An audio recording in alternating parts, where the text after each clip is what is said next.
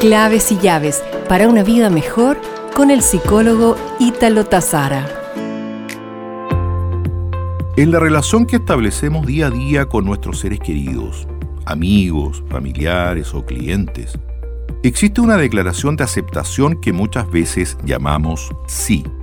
El sí pareciera ser no tan poderoso como el no.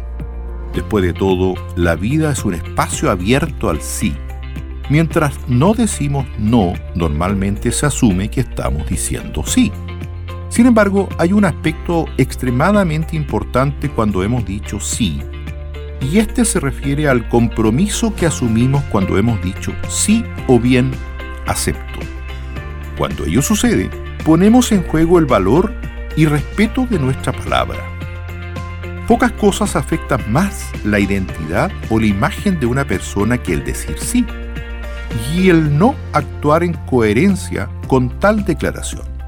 Por tanto, te invito a reflexionar y pensar muy bien el dar un sí cuando tengas la sensación que no vas a poder cumplir, dado el impacto que tendrá aquello sobre ti.